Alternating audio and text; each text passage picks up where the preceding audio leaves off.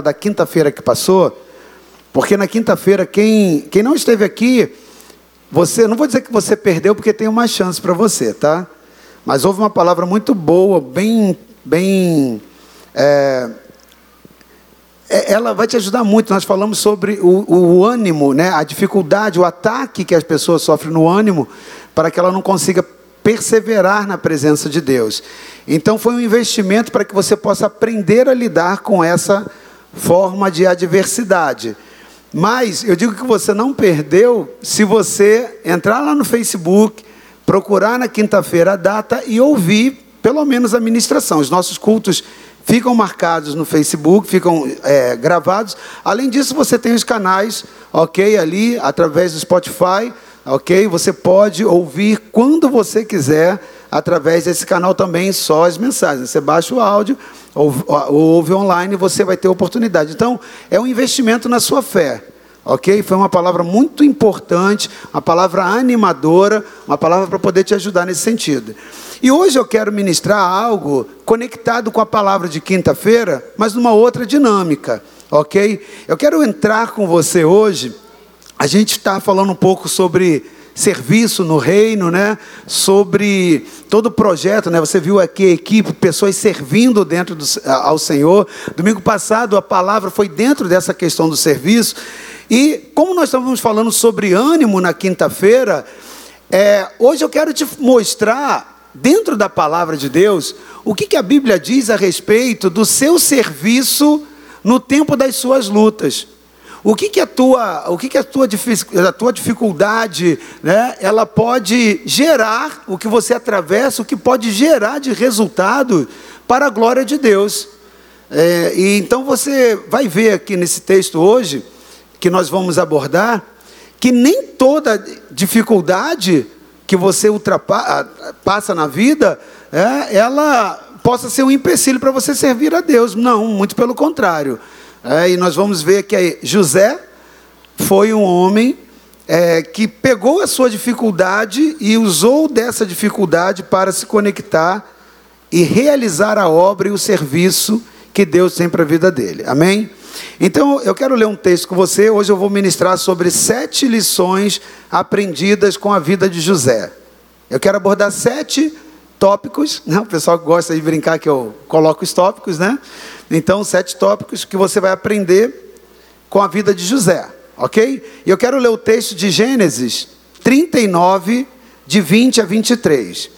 Bom, enquanto a mesa está lá projetando, Gênesis 39, de 20 a 23, é, eu quero dizer que José, ele foi filho de Jacó, o patriarca, ok, que teve o seu nome mudado para Israel. E você vai encontrar na Bíblia a história de José, toda a história, no livro de Gênesis, que é o primeiro livro da Bíblia, entre os capítulos 37 e o capítulo 50. Então, do 37 ao 50, você vê toda a história de José.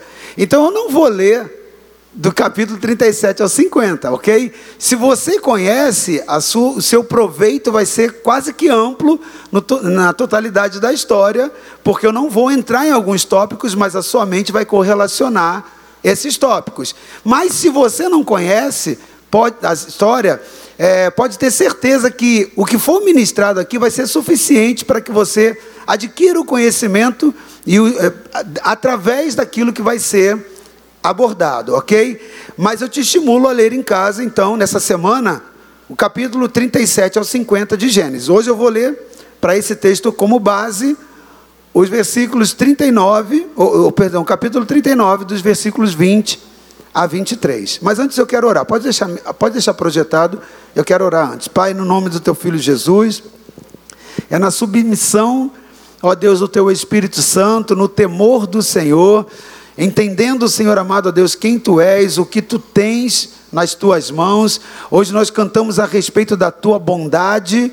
Nós falamos, Senhor amado, em adoração nesse tempo de louvor, a respeito, Senhor amado, também da tua, ó Deus, justiça, Pai. E muito obrigado, porque o Senhor não nos trata, Senhor amado a Deus, conforme a nossa justiça, mas segundo a tua justiça Ó Deus, e a tua justiça em nós, é Cristo levou sobre si, Pai.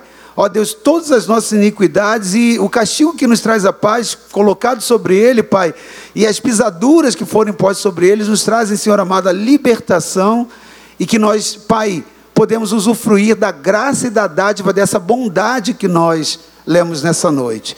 E agora, Pai, é nessa dependência, ó Deus, da tua misericórdia, da tua graça, que nós te pedimos que o teu Espírito Santo invista em nós as sementes, Deus, dentro desse território, dentro do nosso terreno, do nosso coração, a fim de que nós possamos produzir o fruto que está no, na expectativa do Senhor colher. Meu Deus, no nome de Jesus, nos conecta nessa bondade, aos preceitos da tua justiça, e nós te pedimos, Espírito de Deus, que nós sejamos levados num nível mais amplo, mais profundo e maior, ó Deus, do entendimento da tua palavra, a partir da operação dos teus sete, ó Deus, da, da, das sete ministrações do teu Espírito dentro de nós. Nos auxilia nessa noite, nos abençoa nessa noite com essa revelação e conecta as nossas mentes no teu trono de graça, Pai. Muito obrigado, ó Deus, e que tudo que o Senhor possa ministrar para nós nessa noite, seja, Pai, ó Deus, retornado para a glória do teu nome, para o crescimento do teu reino. É assim que nós oramos e agradecemos nessa dependência no nome do teu filho bondoso, ó Deus e justo, que é o teu filho Jesus, a quem oramos a ti. Amém. Glória a Deus. Queridos, está lá o texto então, Gênesis 39, versículo 20 a 23. Diz assim: E o Senhor de José o, to o tomou e o entregou na casa do cárcere, no lugar onde os presos do rei estavam presos Assim esteve ali na casa do cárcere. O Senhor, porém, estava com José e estendeu sobre ele a sua benignidade e lhe deu graça aos olhos do carcereiro Mor. E o carcereiro Mor entregou na mão de José todos os presos que estavam na casa do cárcere. E ele fazia tudo e ele fazia tudo o que se fazia ali. E o carcereiro Mor não teve cuidado de nenhuma coisa que estava na mão dele, porquanto o Senhor estava com ele, e tudo o que ele fazia, o Senhor prosperava. Meu amado, esse texto que nós lemos, ele está falando a respeito de um período de sofrimento de José. Você viu que José ele foi lançado na prisão. E esse tempo de prisão durou aproximadamente 12 anos. Às vezes a gente passa por algumas tribulações e a gente é, reclama, né? Meu Deus, parece que não passa essa situação, mas imagina você injustamente ficar preso durante 12 anos. Né? Você, e você ter promessas, e você ter uma palavra de Deus, e ter uma expectativa, e tudo aquilo que você está vivenciando é contraditório àquilo que você tem por esperança numa palavra. Bom, José enfrentou a adversidade. E, como eu falei na quinta-feira passada, nós falamos sobre o ânimo, sobre o ataque no ânimo que Satanás produz para tirar aquilo que é seu por direito. Eu não vou entrar nessa vertente porque essa palavra já está lá disponível para você, para conhecer. Mas o que eu quero falar para você nessa noite são chaves, são as sete lições que você pode aprender com a vida de José e que, na prática, essa, essas características que nós vamos obter nessas lições, é, essas características que estavam em José, elas foram um instrumento para tirá-lo da condição que ele passava de adversidade. Meu amado, todos nós enfrentamos adversidades na vida. Todos nós, ok? Essa é uma parte é, que é intrínseca do homem, de todas nós da espécie humana. E a adversidade, ela vem nas nossas vidas para nos provocar, nos ensinar caminhos diferentes daquele que nós estamos acostumados a trilhar, a viver.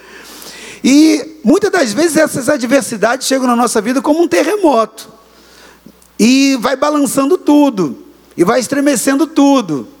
E muitas das vezes, né, há situações que nós prevemos de adversidade que elas vão chegar, porque às vezes elas são riscos eminentes, faz parte de decisões, ações né, que nós tomamos, mas há aquelas que nós não temos como mensurar, elas vêm subitamente.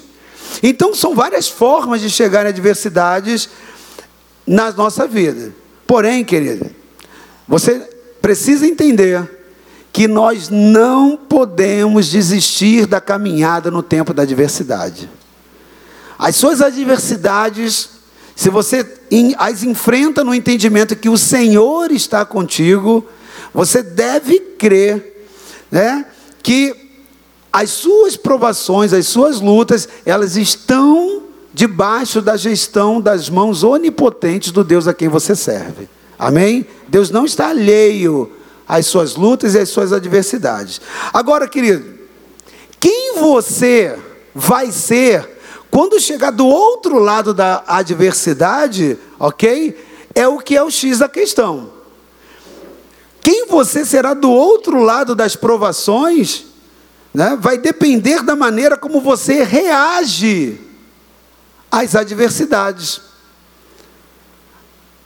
Então, há pessoas que passam por adversidades e saem triunfantes. Há pessoas que passam pelo mesmo tipo de adversidade e saem derrotadas. Eu abordei sobre isso na quinta.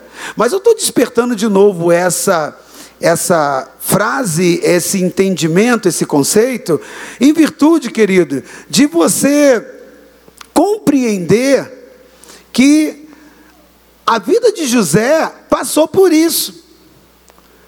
José foi o resultado das atitudes que ele tomou no tempo da adversidade, das posturas, das decisões. E o que você vai ser quando você ultrapassar do outro lado também vai depender das suas posturas, do que você definir ser e vivenciar diante das, das adversidades que você enfrenta. E certamente vai enfrentar até o seu último dia de vida.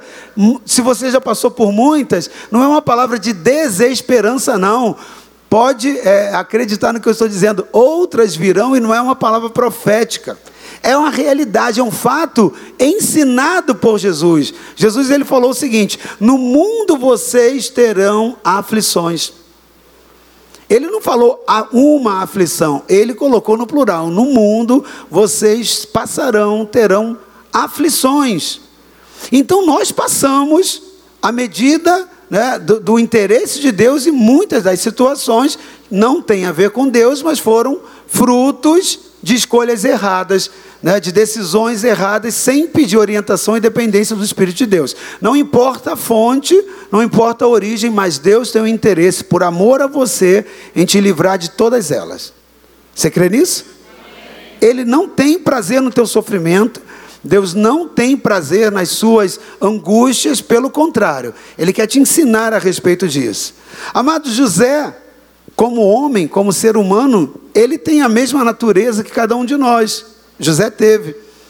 Né? Mas a palavra de, é, é, quando nós lemos lá nesse texto, entre os capítulos 37 e 50, a história desse homem, você vê que ele passou por um processo muito grande de sucessivas decepções, de sucessivas traições, ele passou por uma história, é, é, não é simplesmente a dor de ficar 12 anos encarcerado sem direito à sua liberdade, de uma forma injusta, mas a história do antes disso acontecer trazem dores piores ainda do que os 12 anos que esse homem passou no sofrimento.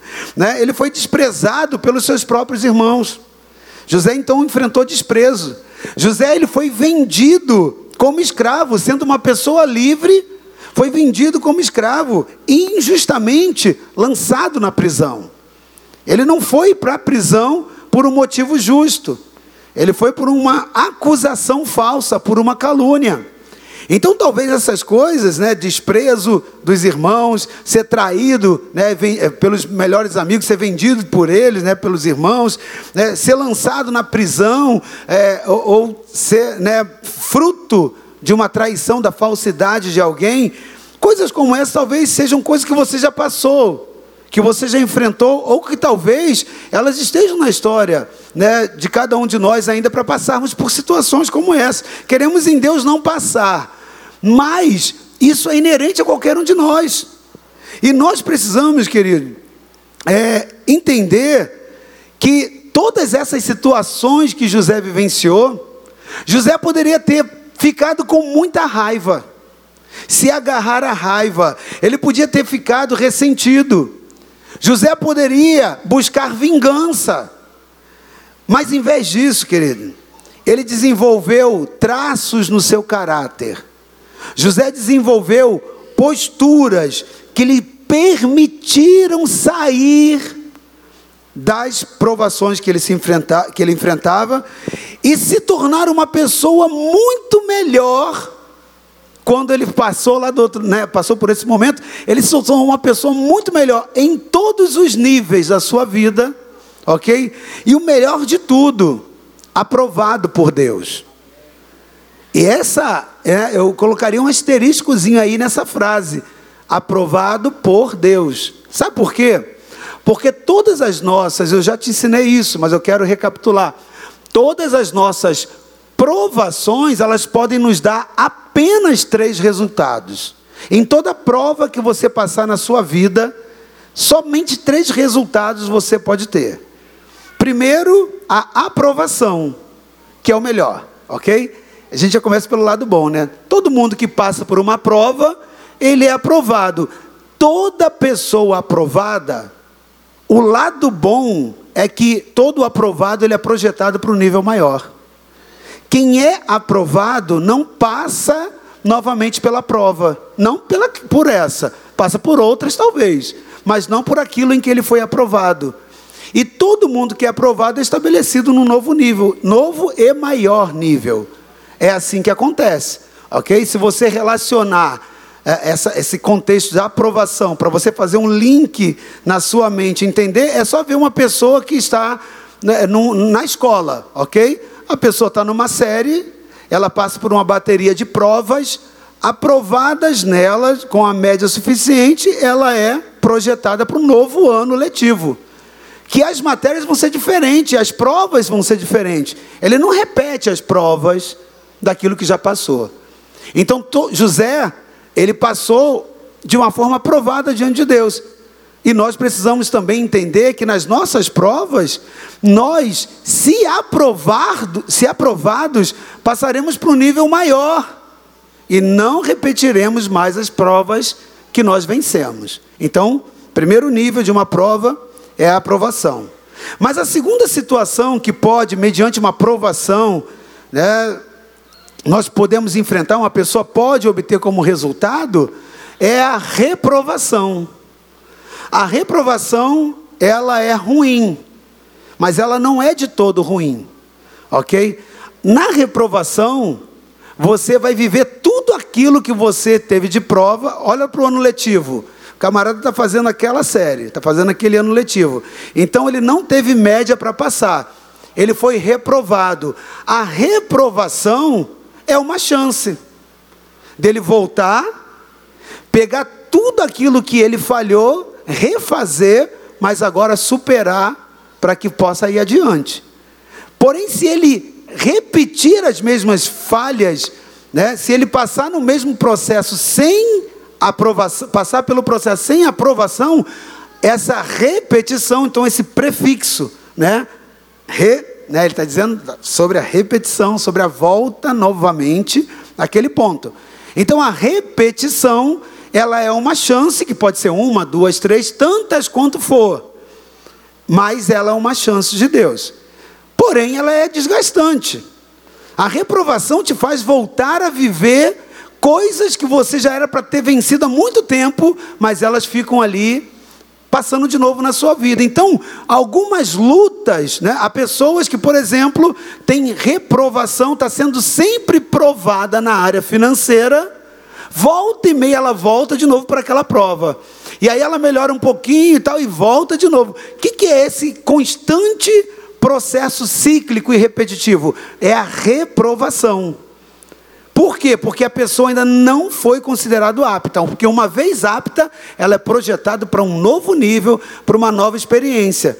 Mas essa repetição, cada uma delas é uma chance de Deus para você ver o ponto que você falhou lá atrás e não repeti-lo mais. Porque se as suas atitudes forem iguais, seus resultados vão ser iguais.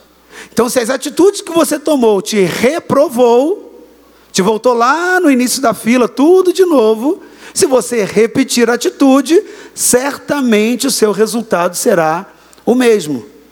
Então, o que nós precisamos entender é que numa provação, nós precisamos sair aprovados, porque senão eu vou passar por uma reprovação e ainda que seja uma chance que nova que Deus nos dá, é desgastante. E a terceira situação que pode ocorrer é a desaprovação. A desaprovação, ela é diferente da reprovação. A desaprovação é quando você passa por uma repetição significativa, crônica, consecutiva, e é a hora quando Deus fala basta. Não tem mais chance. Eu te dei todas as chances que você podia, eu te dei toda a possibilidade que você teria, mas não tem mais chance. Há pessoas desaprovadas? Sim, há pessoas que são desaprovadas na sua vida. Né? A Bíblia conta a história, você já aprendeu nos 12 dias, inclusive foi falado sobre isso, sobre a vida de Eli. Eli era um sacerdote e Deus vem insistindo com Eli para que ele pudesse colocar sua casa sacerdotal em ordem, estabelecer é, a vida familiar dentro dos parâmetros de Deus, principalmente pela postura que ele tinha, ele era um sacerdote. Então Deus vai lá, avisa Eli, Deus dá uma série de instruções para Eli, mas Eli agrava os ouvidos e vai de reprovação a reprovação, até Deus dá um basta. E fala: Bom, eu tinha te jurado, está lá em 2 Samuel, capítulo 2, versículo 30. Eli, eu tinha jurado que você seria sacerdote para o resto da sua vida. Você vem de uma linhagem sacerdotal com quem eu fiz uma aliança. E eu não quebro minha aliança, porém, você honrou os seus filhos mais do que a mim. E aí Deus diz: por causa disso, eu estou removendo o teu reino. Eu estou te tirando aquilo que foi estabelecido. E além disso, os seus filhos vão morrer e você também. O que, que é isso? Desaprovação. Muito parecido com o primeiro rei que o povo de Israel teve, que foi Saul. Saul vem advertido, Saul tem sido orientado. Aí já era um outro profeta, o profeta Samuel, está orientando, mas Saul vai lá repetitivamente cometendo os mesmos erros de reprovação e reprovação. E Deus vai, olha para Saul e fala: basta, eu também estou te rejeitando. O que, que é isso? Desaprovação. Então Deus desaprova, Deus dá um basta, sim. E nós precisamos ter muito cuidado, querido, porque nós temos uma falsa, né, um falso conceito de amor. Hoje nós cantamos sobre a bondade de Deus. Deus é bom? Sim. Deus é muito bom. Mas há muitas pessoas que têm dificuldades de associar a bondade de Deus né, com a justiça de Deus. Deus ele é bom, muito bom, mas ele também é justo, muito justo. E a bondade, né, vinculada à misericórdia de Deus, ela não briga com a justiça de Deus. Pelo contrário, eles caminham juntos. Caminham de mão dadas, são atributos de Deus que caminham juntos. Deus ele é bom a ponto de nos deixar escolher o que nós queremos para a nossa vida. Mas Ele é tão justo a ponto de fazer com que nós venhamos colher exatamente da mesma espécie que semeamos. Então, esses dois atributos não brigam entre si. Deus é bom e é justo. Amém? E tem muitas consequências que nós passamos, ainda que Ele seja bom, mas Ele é justo. Então, há situações que nós passamos que é fruto da justiça dele pela nossa escolha pelo nosso arbítrio. Bom, querido, José, ele viveu duras provas na vida. E nas provas, como eu falei, nós somos ou aprovados, ou reprovados, ou desaprovados. E José teve, foi um homem que foi aprovado por Deus.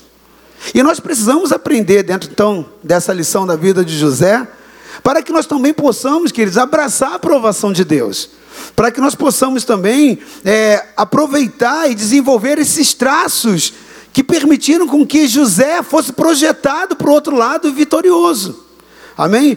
Na adversidade, nós aprendemos que os nossos dons os nossos talentos, aquilo que Deus colocou em nós, eles não são para ser guardados numa gaveta e usá-los somente quando nós desejarmos, não. Quando você olha para a história de José, você vai ver que José, na sua prova, ele continuou sendo um homem de Deus. José continuou sendo usado por Deus. Mesmo ele tendo sido vendido, mesmo ele tendo sido traído, desprezado, né, é, lançado injustamente na, na prisão por pessoas que ele confiava totalmente, ok? Mas a Bíblia, ela nos traz toda essa história, essa narrativa, é, dizendo que na adversidade, José colocou totalmente os seus dons e os seus serviços em prol de Deus e das pessoas que estavam ao seu redor. Amados, é muito comum, é muito comum você ver pessoas justificando as adversidades, né, a, a, a, o não serviço dentro do reino, o não serviço a Deus e às casas, julgando as suas próprias, pelas suas adversidades, justificando ou pelo menos tentando justificar. É muito fácil nós justificarmos a, a, nossa, o nosso não serviço, a nossa não contribuição, a nossa não adesão ao serviço do reino, quando nós temos vários fatores de adversidade. O que projetou José sair do outro lado aprovado foi exatamente ele fazer o contrário disso. Ele podia ter ficado emburrado, ele podia não servir, ele podia ficar zangado, esbravejar, amaldiçoar, fazer pirraça, uma série de coisas, ou simplesmente ignorar. Mas não, a Bíblia diz que toda a trajetória de José é, foi cercada por características que os fizeram entender numa visão do reino do qual ele participava, que é o reino de Deus, onde eu e você também somos participantes. José entendia o serviço, José serviu na cadeia, José serviu na prisão. Esse texto que nós lemos do 20 ao 23, é, no capítulo 39, ele diz exatamente isso. Ele foi lá, estava lá no cárcere e ao invés de ficar magoado, bronqueado, ao invés de ficar com raiva, não, ele vai lá e serve, serve com o seu dom. Precisava de uma interpretação, ele foi lá interpretar o sonho, porque ele tinha esse dom. Precisava de cuidar da carceragem, é, e ele falou: Eu estou aqui, conta comigo. Então José não usou das atribuições de tribulações que ele passava, ele não usou é, de argumentos no meio de toda essa dinâmica de injustiças que ele estava vivendo para justificar o ato dele cruzar o braço. Pelo contrário, José parte para servir. E ele demonstra com isso traços na sua característica, querido, que o fizeram ser o homem que, abaixo de Faraó, se tornou em alta é, condição de governo. No Egito, abaixo de Faraó, quem tinha toda a autoridade no reino e o domínio era José. Fruto de características, de pontos que você pode extrair do caráter desse homem, do serviço em que ele se colocou para servir diante de todas as, as, as, mesmo diante de todas as adversidades. Então, queridos, os nossos dons e talentos têm que estar à disposição de Deus também, mesmo nas adversidades. Nós é, precisamos exercer resultados dentro do reino. A vida dentro do reino é uma vida dinâmica e produtiva. Ela é dinâmica e produtiva. Nós somos chamados a servir. Né? Eu gosto muito do slogan da, da Filadélfia, né? Foi discutido lá alguns anos atrás, e aí você vê lá, eu acho muito interessante. Entre para adorar e saia para servir. Tem que ser essa a nossa atitude, querido. Se você não vive para servir, há algo desconectado na sua relação com Deus e com o reino dele. Porque o reino, você já aprendeu, de Deus é um reino sacerdotal. E um sacerdote serve. Ele recebe do povo e ministra a Deus as questões, as questões do povo, mas traz de Deus a resposta para o povo. Ele, ele funciona como link. E essa é a nossa condição dentro do reino sacerdotal. Agora, querido, preste atenção. Para José, é, para José foram as portas que ele precisou para sair da condição que ele estava encarcerado, o uso dos seus dons. ter usado a sua vida para servir nas adversidades foi a forma com que ele conseguiu enxergar na adversidade uma oportunidade de transpor as barreiras, uma oportunidade né, de, de acessar aquilo que seria humanamente impossível. A condição em que José chegou de ser honrado, humanamente é impossível. Mas o que, que o projeta até esse momento? O que o projeta até esse nível de excelência? O serviço dele, querido. O serviço dele. A disponibilidade dele em servir. Então, querido, assim foi com José.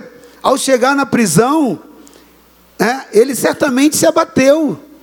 Mas é claro, qualquer pessoa, né, que passa por isso se abateria. Quem não se abateria por ser preso injustamente? Qualquer um de nós. Mas, queridos, José não deixou ser dominado por esse sentimento.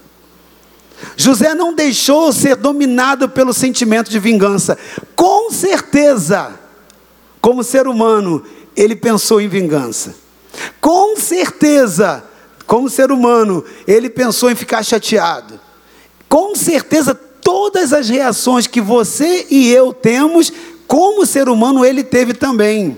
Mas o que diferenciou José foi as escolhas que ele fez em detrimento desses sentimentos. Porque ceder a esses sentimentos de vingança, de ódio, de retribuição, de troco, é uma decisão que nós podemos ou não fazer. José escolheu as melhores decisões. José escolheu, né, é, não ser dominado por esses sentimentos. E mais do que isso, com essa escolha, e na dependência, porque ele sabia quem ele servia. José sabia a quem ele servia, o Deus que não abandonaria. Um Deus que é justo e que na sua justiça não o deixaria daquela forma sem que ele entrasse e executasse justiça, o tirando daquela condição em que ele foi colocado. José conhecia o Deus a quem ele servia. E querido, por isso, Deus mostra a José e José enxerga no meio daquela crise uma oportunidade. Querido, eu quero que você aprenda algo na sua vida. Em toda crise que você vier experimentar da vida, Deus sempre abrirá uma porta de oportunidade para você. Sempre. Né? Uma porta que vai te possibilitar sair dela melhor do que você entrou.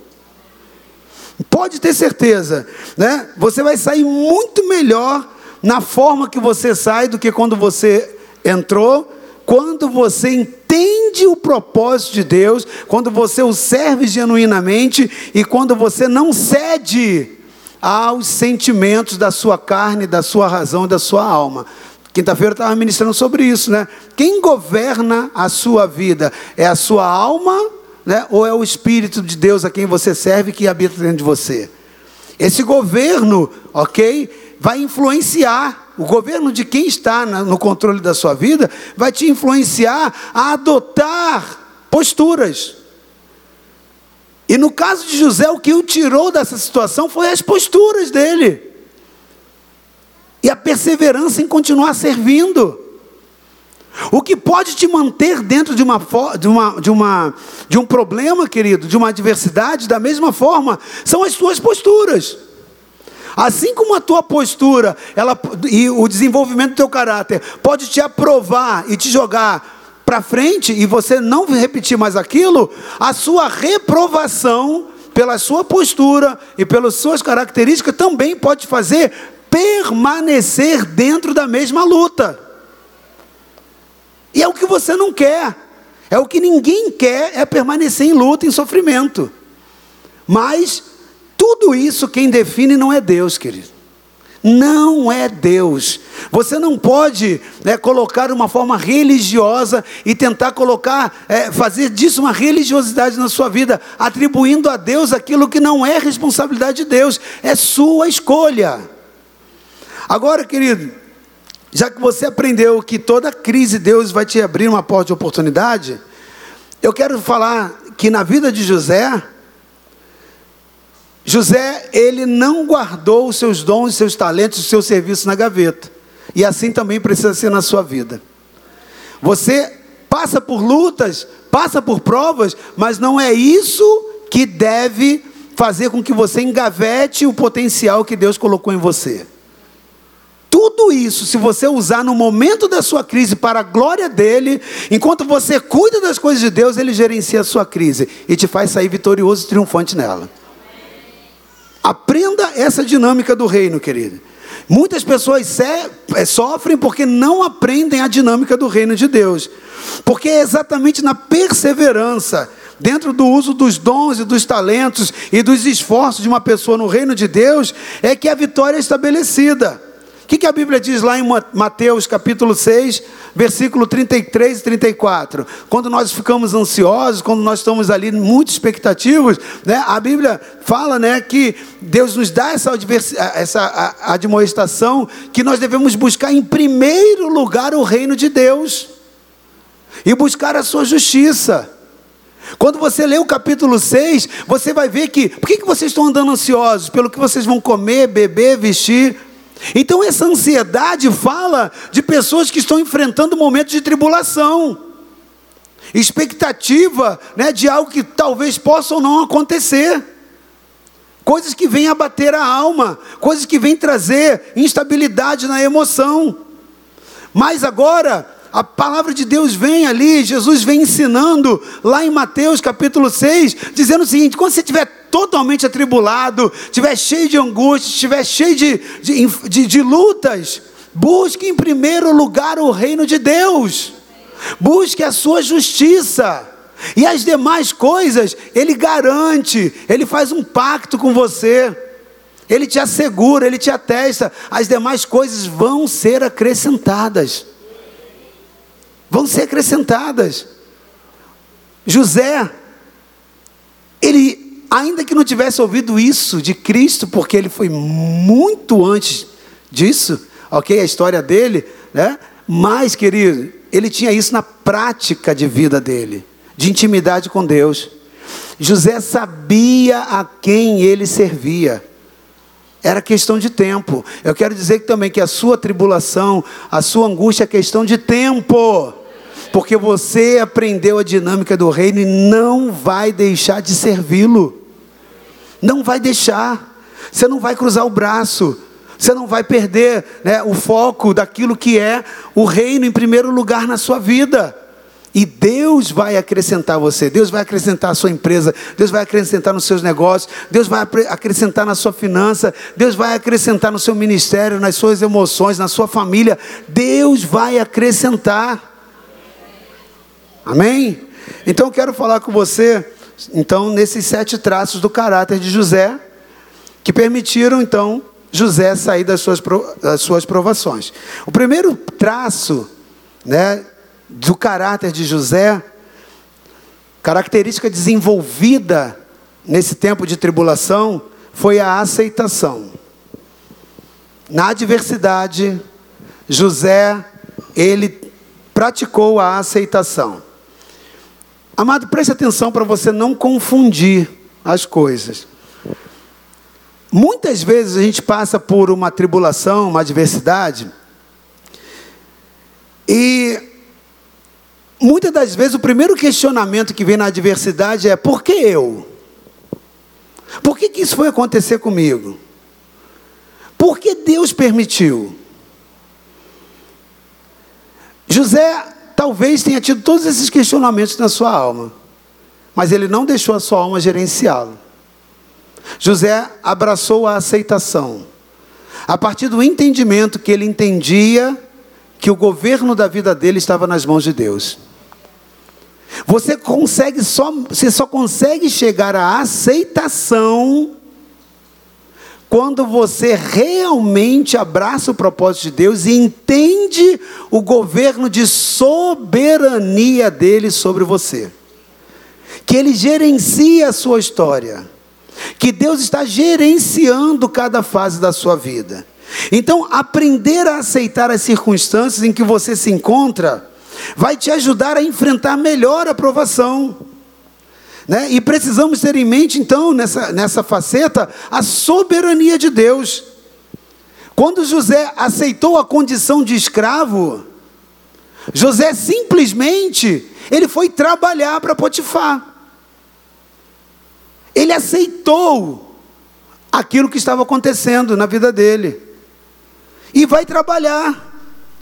Quando ele é lançado na prisão, ele novamente se propõe a trabalhar arduamente, porque quando ele vai para a casa de Potifar, a mulher vai lá, tenta, segura, né, tenta ter relações, manter relações com ele, e por temor a Deus, ele foge, a mulher fica com a capa e o calunia e o denuncia, dizendo que ele tentou seduzi-la. E por causa disso, ele vai agora para a prisão. Agora preste atenção. Preste atenção. Quando ele é lançado na prisão, ele faz a diferença. José não se lastima. José começa a continuar né? Ou seja, começa a continuar, ele, ele continua a exercitar a mesma postura de serviço que ele tinha antes na casa. Só que agora servindo na prisão. Antes ele servia na casa de Potifar, agora continua com o mesmo comportamento. Preste atenção, meu, meu irmão, meu amado. Você deve superar esse obstáculo e aceitar a situação. Mas eu quero dizer para você, por favor, abra o seu entendimento. Aceitação não é conformação. José não ficou conformado em estar na prisão. Muitas pessoas confundem a aceitação com a conformação. São coisas distintas, precisam trabalhar diferente na nossa mente. Você pode aceitar algo, mas não necessariamente deve se conformar com ela. Consegue entender? Você pode aceitar algo, mas não necessariamente você deve aceitar, se conformar, ou, ou seja, você não deve se conformar com esse algo. Mas sem aceitação, você não vai conseguir seguir em frente se afastar dessa circunstância difícil. Então, não é conformação.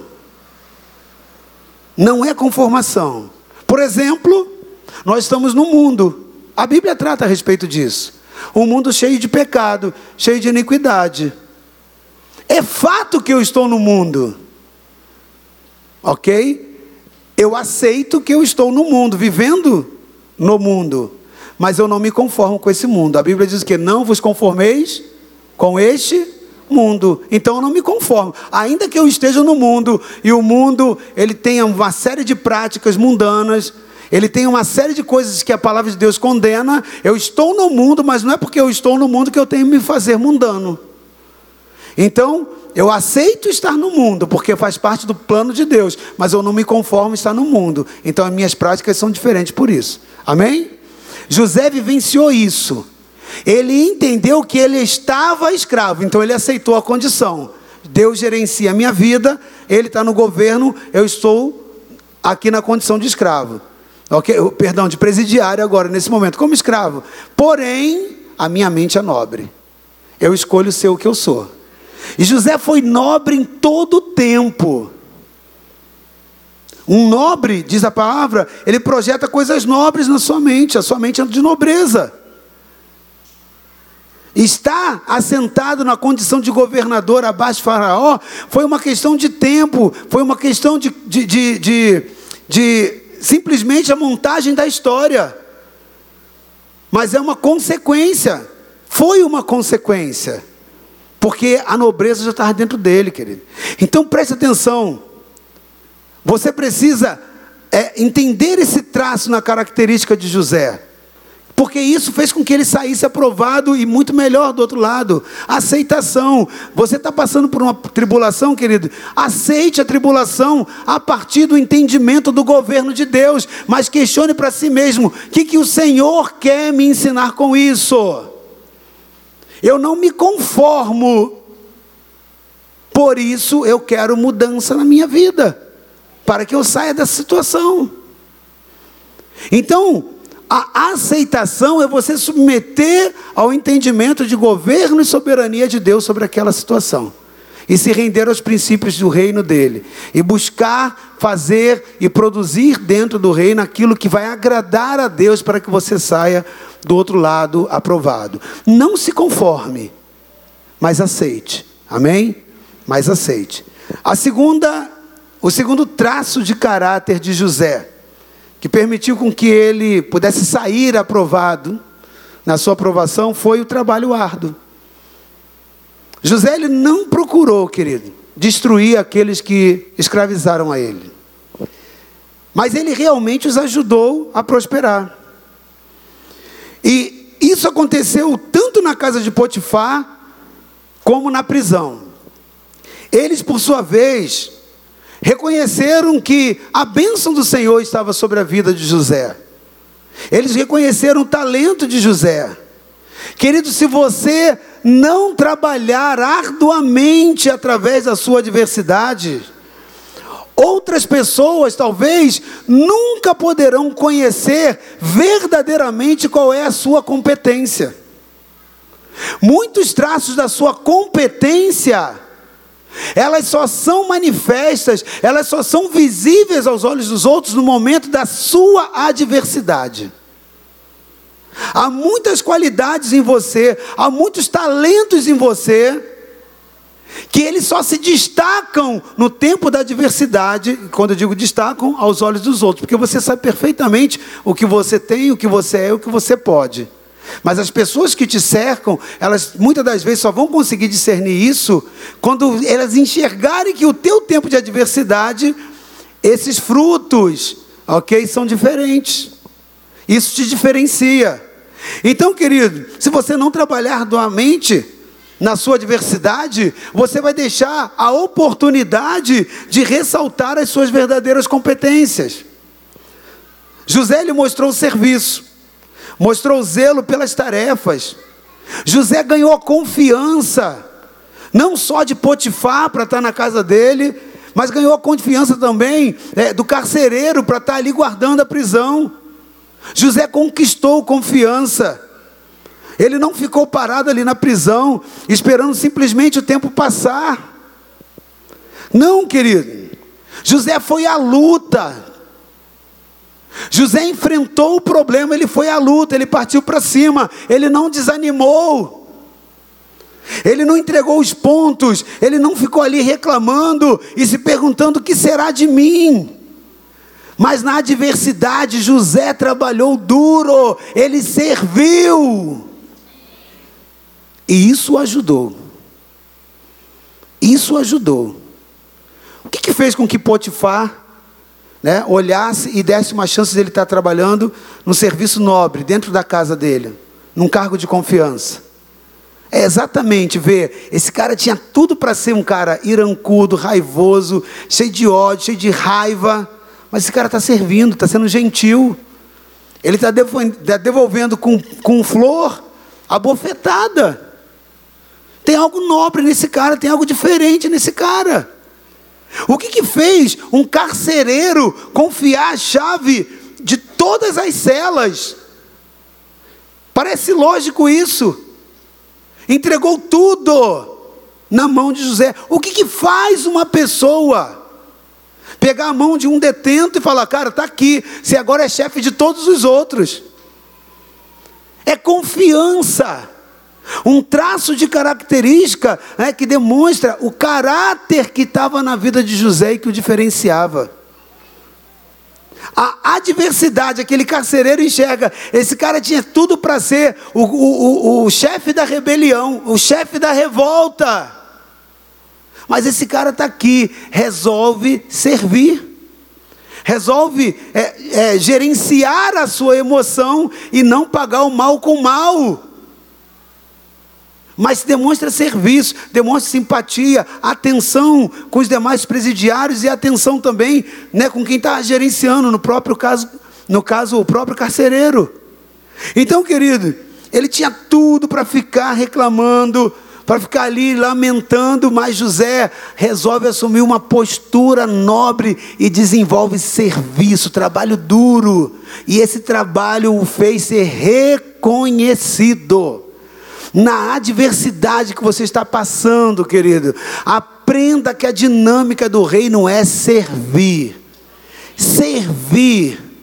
Isso vai te fazer sair do outro lado melhor. Amém? projetado, aprovado. Outro traço de característica, a terceira né, caráter, traço de caráter na vida de José, que o projetou para fora daquele tempo de provação, foi a paciência. Paciência. José ele sabia que o Senhor o abençoaria por causa dos seus sonhos. Né? Você que conhece a história sabe que José tinha sonhos, ele via que a lua, o sol, a lua e as estrelas se inclinavam perante ele, e depois também um feixe que ele tinha de colheita, vinham todos os outros onze feixes se prostravam diante dele. Então eram sonhos que Deus estava indicando que Deus lhes daria autoridade em detrimento tanto do seu pai, sua mãe e seus irmãos, e que Deus estaria colocando numa condição que não foi ele que escolheu, era a escolha de Deus. Deus só estava comunicando através do dom a vida dele. Agora preste atenção. José tinha isso guardado na sua mente. Ele tinha uma promessa. José tinha uma palavra. Mas aquilo que ele estava vivendo era totalmente diferente daquilo que ele esperava. A traição ser vendido, né, ser é, é, maltratado, ser escorraçado do jeito que ele foi, era totalmente adversa aos sonhos e à promessa que ele tinha. Agora, José ele sabia que o Senhor o abençoaria. José tinha confiança em Deus. E foi assim que ele conseguiu suportar a adversidade, a fé que as bênçãos de Deus viriam. José nutriu o espírito dele, nutriu a alma dele de emoção, eh, de, de esperança.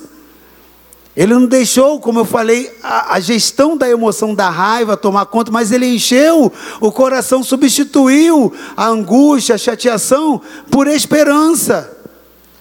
E isso provocou nele ser um homem paciente. Em paralelo com a paciência, ele também buscava soluções. Quando você é, é, uma pessoa paciente, isso não significa você ser acomodado, pelo contrário.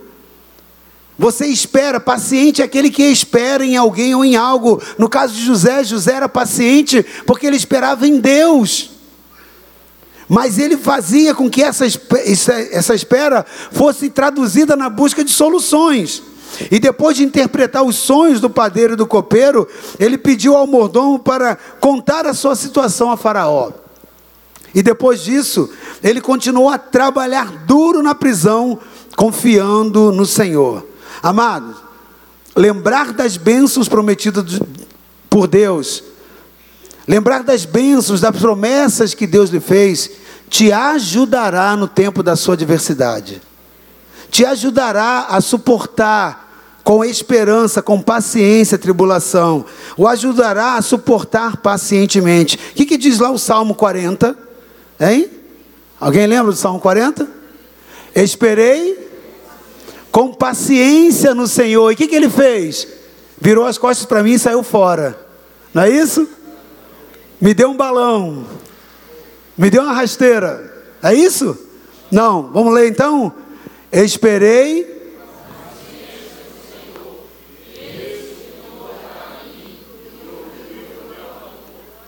Só aqueles que têm fé, que isso é verdade, vão ler bem mais forte, tá ok? Esperei.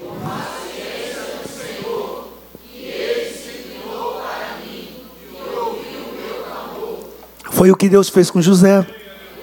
José praticou o Salmo 40. José praticou, esperei com paciência no Senhor. Ele se inclinou para mim. Deus vai se inclinar a você na sua paciência. Ele vai ouvir o seu clamor. Os ouvidos de Deus não estão agravados. Amém? Deus tem ouvido o seu clamor. Amém? Exerça paciência, ser paciente, depositar esperança na promessa, vai te ajudar a sair do outro lado aprovado. Amém? Quarta característica da vida de José, né, que fez com que esse traço no caráter lhe permitisse aprovação. Na sua aprovação é a integridade. Integridade. Querido, quando a mulher de Potifar, ela tenta seduzir a José, a Bíblia diz que ele fugiu.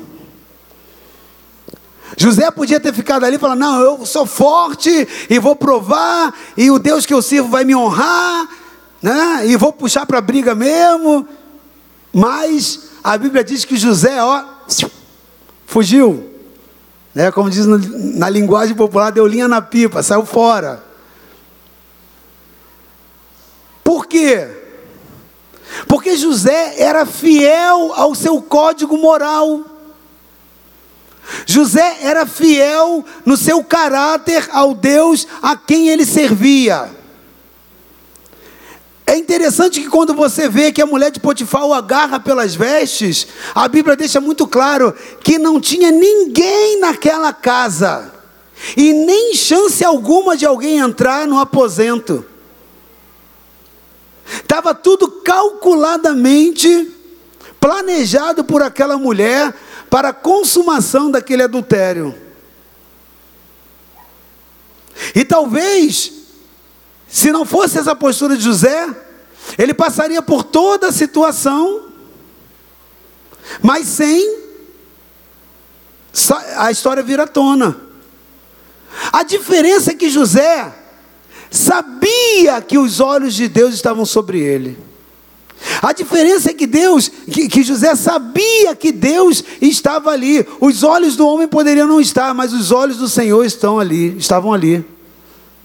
José tinha um código de moral, um código na, na parte dele de relacionamento com Deus, que ele sabia que se ele tivesse aceitado aquele avanço daquele relacionamento, ele sabia que aquilo o impediria de receber a bênção de Deus, que Deus o desaprovaria ou o reprovaria. José sabia que aquilo poderia impedir de receber as bênçãos de Deus. Mas José resolveu se manter íntegro. Se, manteu, é, se resolveu se manter íntegro. Seja então, querido, também fiel a quem você é mesmo na adversidade. Esse é o verdadeiro código de integridade diante de um tempo de crise. Desenvolva essa característica. Desenvolva essa característica. Se relacione com Deus. É importante o que as pessoas acham? É importante sim. É tão importante que Jesus certa vez perguntou: Que dizem os filhos dos homens ser, ser eu? Então, Jesus estava perguntando o que as pessoas achavam dele. Era sempre assim? Era porque Jesus era instável na emoção? É que Jesus não tinha a, a sua, a, a, sua personalidade bem resolvida, definida? A sua é, identidade estava em dúvida? Não, não é isso. Mas Jesus estava mostrando com essa atitude de dizer: ainda que eu seja autoafirmado, ainda que eu tenha uma identidade sólida, ainda que eu saiba exatamente quem eu sou, mas eu acho importante a opinião das pessoas a meu respeito. O que, que as pessoas dizem que eu sou? Isso, querido, é um sinal de integridade. Porque muitas das vezes nós temos um conceito a nosso próprio respeito diferente do conceito que as pessoas têm. E Jesus pergunta aquilo naquela condição, não porque ele tivesse dúvida, mas porque ele entendia que a integridade dele era importante ser aos olhos de Deus, mas também diante dos olhos dos homens e vice-versa. Amém? Consegue entender? Quinto ponto de característica, né? Quinta característica que traz um traço de caráter que aprovou José é a humildade. Humildade. Amado, quando José ele é chamado para interpretar o sonho do Faraó. ele poderia ter levado todo o crédito pelo seu dom. José poderia falar: Não, é isso mesmo, eu sou bom, né? Eu, eu essa coisa está em mim, Deus colocou em mim, eu sou o cara que resolvo a situação, mas não. José imediatamente ele resolve dar crédito ao Senhor. Projeta, por favor, Gênesis 41, 16. A Bíblia diz que José, imediatamente, quando começa a ser elogiado a respeito da sabedoria que estava nele, para discernir sonho, para interpretar, a Bíblia diz assim: José respondeu ao Faraó, dizendo: Isso não está em mim, Deus dará resposta de paz a Faraó. José vai lá e projeta aquilo que seria para engrandecer a ele, projeta para Deus. E isso demonstra o que, querido? Um coração de humildade. Isso não está em mim, Deus dará resposta de paz a Faraó. José tinha então, querido, aprendido através de todas as suas adversidades que era o Senhor quem o estava abençoando e ajudando. Ele não deu crédito para si, mas ele atribuiu tudo que ele tem ao Senhor. Meu amado, meu querido, depois de passar por uma aprovação, é preciso você reconhecer que foi a mão do Senhor que o ajudou a atravessar. Não foi a sua força, não foi a sua capacidade. O que foi para dentro de você só foi porque o Senhor colocou. É isso que José diz. Então, sem dúvida, a mão que coloca isso dentro de você, essa habilidade, essa capacidade, é a mão do Senhor. Reconheça isso. Querido, Muitas pessoas têm sido reprovadas na sua caminhada pela falta de humildade. A soberba, o orgulho, quando chega no coração, é terrível. Isso é espiritualmente destrutivo. Extremamente destrutivo. A Bíblia chega a dizer que Deus resiste o soberbo.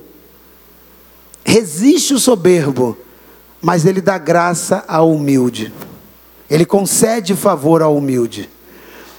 É, é como se uma pessoa quisesse avançar, resistir ao soberbo. É como se uma pessoa viesse com toda a sua força, toda a sua energia para ir além. Mas Deus vai lá e coloca a mão no peito e fala: daqui você não passa. Deus resiste, fala: não passa. E assim tem ficado a vida de muitas pessoas. Passam pela tribulação, mas perdem a humildade quando conseguem o crédito. Quando consegue ter obter uma vitória, deixa a soberba falar mais alto. Né? Empina o nariz, muda a característica, já nem fala com aquelas pessoas, já nem vai mais naquele ambiente. Né? Já, já pratica até ingratidão. Então, querido, José foi humilde. José olha para Faraó e fala: Não, Faraó, você está botando todo o crédito em mim. Isso foi colocado dentro de mim, não está em mim por estar. Né? Deus é quem dará a resposta. Eu vou buscar de Deus, a solução vem de Deus. Isso mostra é uma marca de característica de humildade, que fez com que Faraó olhasse para aquela situação e falasse: Eu tenho uma pessoa humilde em quem eu posso investir. Há muitas pessoas que perdem portas de oportunidade na sua vida pela falta da humildade praticada. Muitas pessoas tinham oportunidades de estar muito acima de onde chegaram até hoje. Mas a falta de humildade fechou a porta para si. Aprenda, querido. Aprenda a ter humildade. A característica, ok? A palavra humildade, ela vem lá do latim, né? vem de humus, terra em decomposição. Você tem que entender né, que humilde é aquele que fala: eu não tenho nada em mim, eu sou pó. Eu sou, eu, eu, eu sou uma matéria em decomposição. Se eu estou de pé, é porque Deus me colocou de pé. Se eu tenho força, é porque Deus me dá força. Se eu consigo, é porque Deus está me dando a possibilidade. Tudo posso naquele que me fortalece. Vem dele. Amém? Então seja humilde, querido, seja humilde. Sexto traço no caráter de José que o lançou, o projetou no melhor estilo de vida. Abençoar os outros. José foi um abençoador das pessoas que o, cer que o cercaram na sua história. Querido, você já ouviu isso de mim mais do que três, quatro vezes nessa ministração. Mas eu vou repetir. Porque isso é muito forte na característica de José. José ele poderia ter sido vingativo. José poderia dar o troco. Eu estou repetindo isso porque eu acho que Deus está querendo falar comigo, primeiramente, pode ter certeza. E com você também, com muitas pessoas aqui, amém? E quando eu prego, eu prego para mim, inicialmente, e depois eu prego para o rebanho também, ok? Então presta atenção. José poderia dar o troco, ser vingativo com aqueles que o enganaram, mas ele também poderia fazer muitas outras coisas ruins para reter aquilo que ele podia fazer de bem. Por exemplo, ele poderia não liberar o dom que estava dentro dele, que Deus trouxe, que Deus colocou, para interpretar sonhos. Ele poderia, né? ele poderia trancar as suas habilidades para abençoar o próximo, apenas por despeito. Ele podia ter feito isso. Mas em vez disso, querido, José, ele escolheu abençoar a todos que estavam ao redor dele. Escolha. José escolheu ser um abençoador das pessoas. Para quê? Para que ele pudesse dar ajuda que ajudassem as pessoas a, a saírem melhor nas suas situações. Como, por exemplo, ele interpreta os sonhos do copeiro e do padeiro. Ele ajudou a Potifar e o guarda da prisão para prosperar no trabalho deles.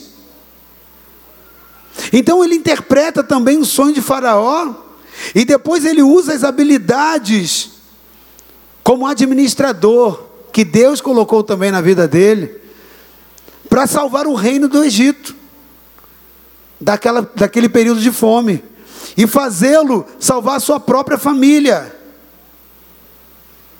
Então, querido, José realmente viveu como Cristo ensinou. Coloca lá Mateus 5,44. José ele viveu isso que está lá em Mateus 5,44. Ele viveu aquilo que Jesus disse que nós devemos viver também e que nos ensina. Jesus ele diz é, em Mateus 5,44 que nós devemos amar os nossos inimigos e bem dizer aqueles que nos maldizem. Ele diz que nós temos que fazer bem àqueles que nos odeiam. Então José vivenciou isso. Querido, ser capaz de abandonar a necessidade de vingança permite realmente que você aprenda com as suas provações.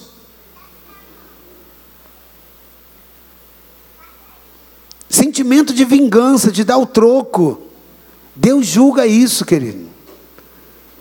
E essas coisas, muitas das vezes, elas são sutis no nosso comportamento, que ninguém que está ao nosso redor percebe. Só Deus olha lá dentro do seu interior e percebe. Esse é o problema. Porque a aprovação, desaprovação, reprovação não vem do homem, vem de Deus. É Ele quem te aprova, te reprova ou te desaprova. Muitas pessoas lidam com isso. Ah, eu vou reter, sutilmente vai lá e dá uma prejudicadinha, ou se não, se omite só para o outro não, né, não se sair bem, como um pagamento, como um troco. E às vezes isso aí não é, isso é velado muitas das vezes. Porém vos digo, amai os vossos inimigos e bendizei os que vos maldizem. Fazei bem aos que vos odeiam e orai pelos que vos maltratam e vos perseguem. É um desafio, querido. É fácil? Não. Mas é possível? É possível. Tudo posso naquele que me fortalece. Sétima e última característica que José desenvolve como traço no seu caráter é o perdão. O perdão. E aí é que, como diz lá no ditado popular, é que a porca torce o rabo, né? Porque tem gente que já foi ao encontro, foi ministrado sobre isso. Tem gente que já conhece, que já leu a Bíblia, tem até de có. Mas existe um abismo entre a teoria do perdão e a prática do perdão.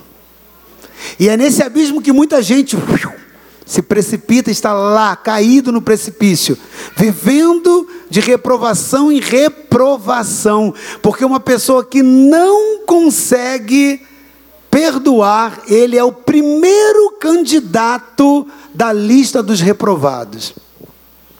Às vezes tem concurso que a gente vai lá, ah, quero ver o meu nome na lista dos aprovados. Aí tem o primeiro, destaque de todo mundo. Passou em primeiro lugar no, no concurso tal. Né? Lista dos aprovados destaca o primeiro lugar. Essa é uma lista pejorativa. A lista dos que não perdoam. O primeiro lugar do desaprovado é aquele que não perdoa. Preste atenção, querido. Quando José ele revelou a sua identidade aos seus irmãos, ele disse, está lá em Gênesis 45, 5. Gênesis 45, 5. Ele diz: Agora, pois, não vos entristeçais, nem vos pese os vossos corações por me haver desvendido para cá, porque para a conservação da vida, Deus me enviou diante das vossas faces. Sabe o que, que José faz? Ao invés de trazer a vingança e dar na mesma moeda, fala: miserável, vocês vão pagar, vou botar todo mundo na forca. Vou mandar todo mundo, porque agora eu sou governador desse lugar. Vocês vão morrer amigo, vão morrer de fome. Não, o que, que José faz? José se conecta ao propósito de Deus. Presta atenção nessa chave. Porque tem muitas pessoas que dizem: Eu não consigo perdoar.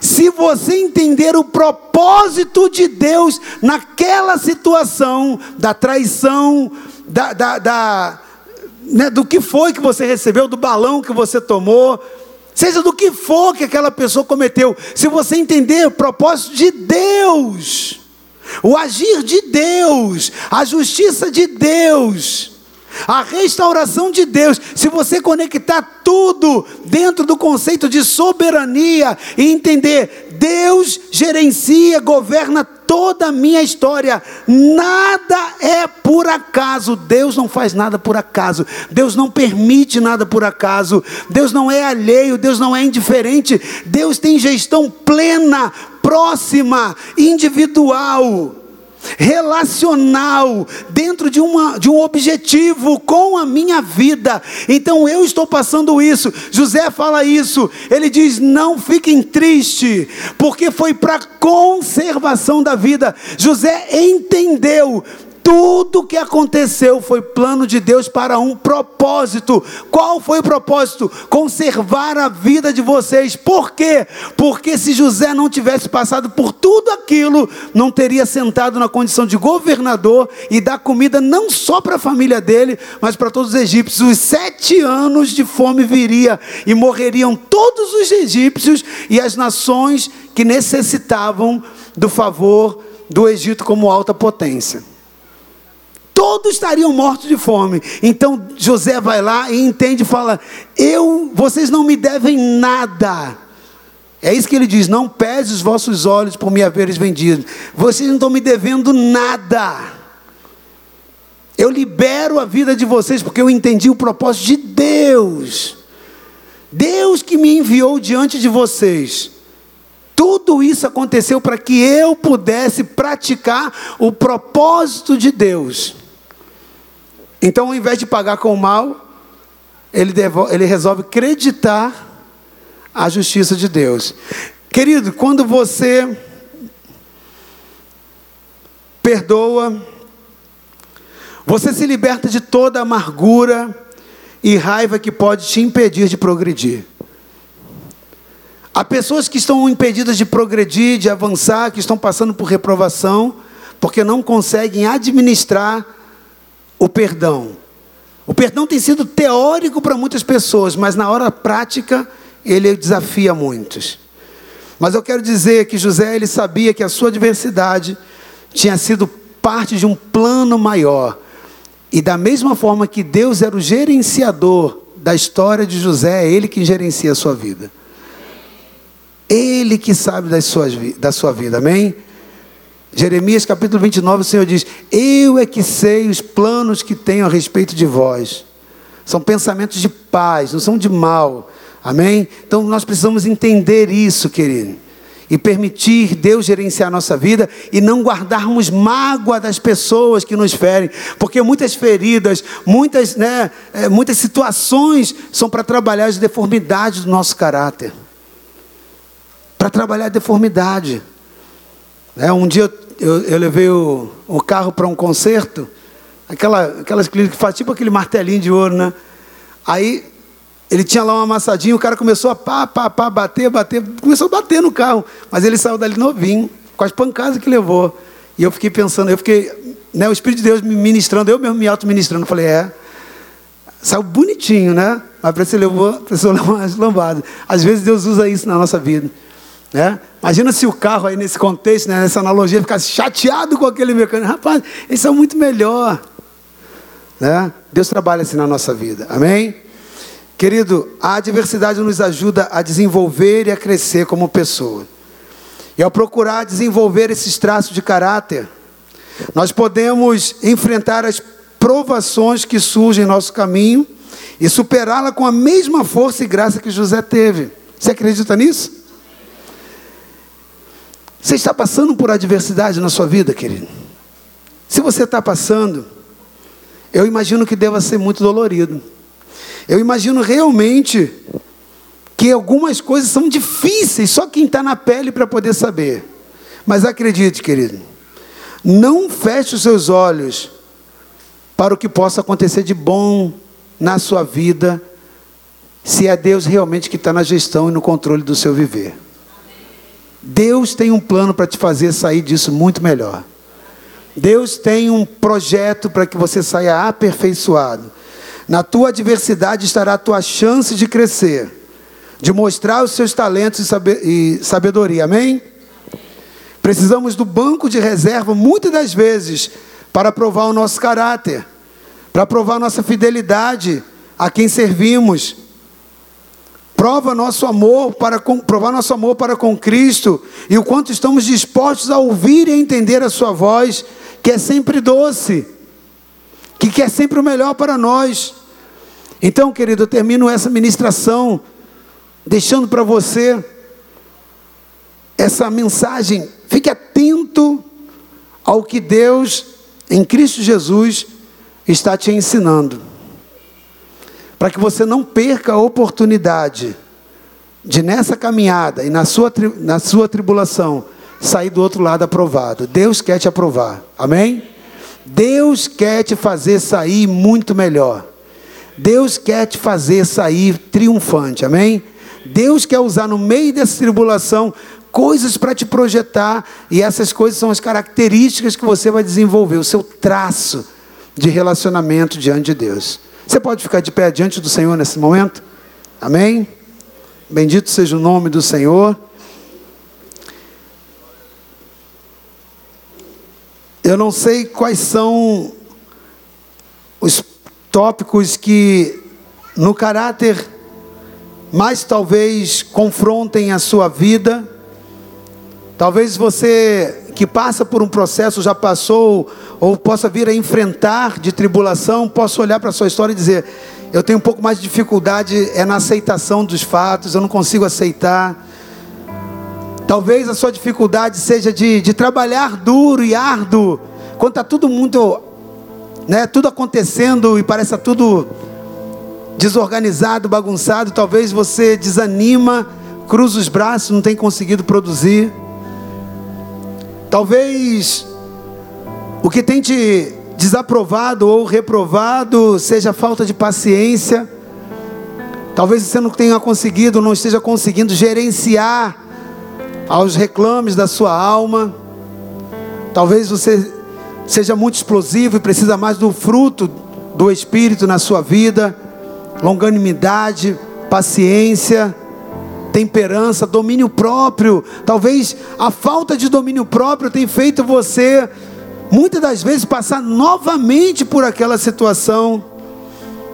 Talvez seja uma grande dificuldade sua a integridade. Feche teus olhos agora e vá falando com Deus, porque talvez a integridade seja um processo que é difícil para você. Eu até quero ser fiel, mas eu não consigo ser fiel. Eu até quero mostrar uma outra forma de código moral, mas eu não consigo. Diante das pessoas eu até consigo ter algumas características, mas quando os olhos dessas pessoas não estão, eu peco, eu caio. Talvez aquela percepção de integridade que os olhos de Deus estão alheios, ou talvez até consciente de que os olhos de Deus estão vendo, mas o pecado às vezes fala mais forte. A alma tem gerenciado, talvez, com muita força, e o, e o Espírito precisa reinar no seu caráter, na sua integridade. Talvez a falta de humildade seja o que o Espírito Santo está te dizendo hoje, filho. Eu preciso que você tenha mais humildade, que você aborte a arrogância, aborte a soberba, dê mais crédito ao meu agir, ao meu espírito Reconheça mais as pessoas que fazem, que estão ao seu redor. Talvez a sua grande dificuldade e o que tem te reprovado é não ser um abençoador de pessoas. Talvez você tenha recebido tanto, mas tem dado tão pouco. Talvez você até tenha dado mas muito menos do que você pode, de participação, de benção, de atenção. Talvez você tenha demonstrado dentro disso um traço muito forte de ser vingativo, manipulador na sua mente. De uma forma sutil, eu vou me vingar, eu vou descontar, eu vou dar o troco. Ou talvez seja a dificuldade de perdoar. Querido, eu não sei qual desses sete traços que estiveram presentes na vida de José, seja aquilo que te desafia nesse momento, ou que talvez você esteja até conseguindo vencer, mas tem sido difícil. Está difícil de praticar. E hoje você precisa de força para que Deus aumente a sua resiliência espiritual, a sua capacidade de gerenciar a sua alma. Eu sei que algumas pessoas entraram nessa noite aqui. Eu não estive ali no tempo da, da oração profética, mas eu perguntei ali, a minha esposa antes de subir aqui, eu falei assim, lá na sala profética, nós temos sempre esse tempo antes de começar o culto para ouvir o que, que Deus quer para o momento do culto. Nós não planejamos o culto, nós deixamos Deus fazer aquilo que Ele quer. Vem cá, pastora Mara, vem aqui. É aí eu, ela teve uma palavra de Deus. Pode continuar com seus olhos fechados. Ela via que algumas pessoas entravam aqui nessa condição. Mas eu quero dizer que o Cristo libertador que nós cremos e servimos, ele está aqui para mudar, se essa for a situação que você está vivendo. Num momento de, de oração, não é? Com a equipe, Deus me dava uma revelação, me mostrava, né? Pessoas entrando aqui no culto, aqui na igreja hoje amarrados, com as mãos amarradas e com a boca uma fita, amordaçadas. E nós oramos e intercedemos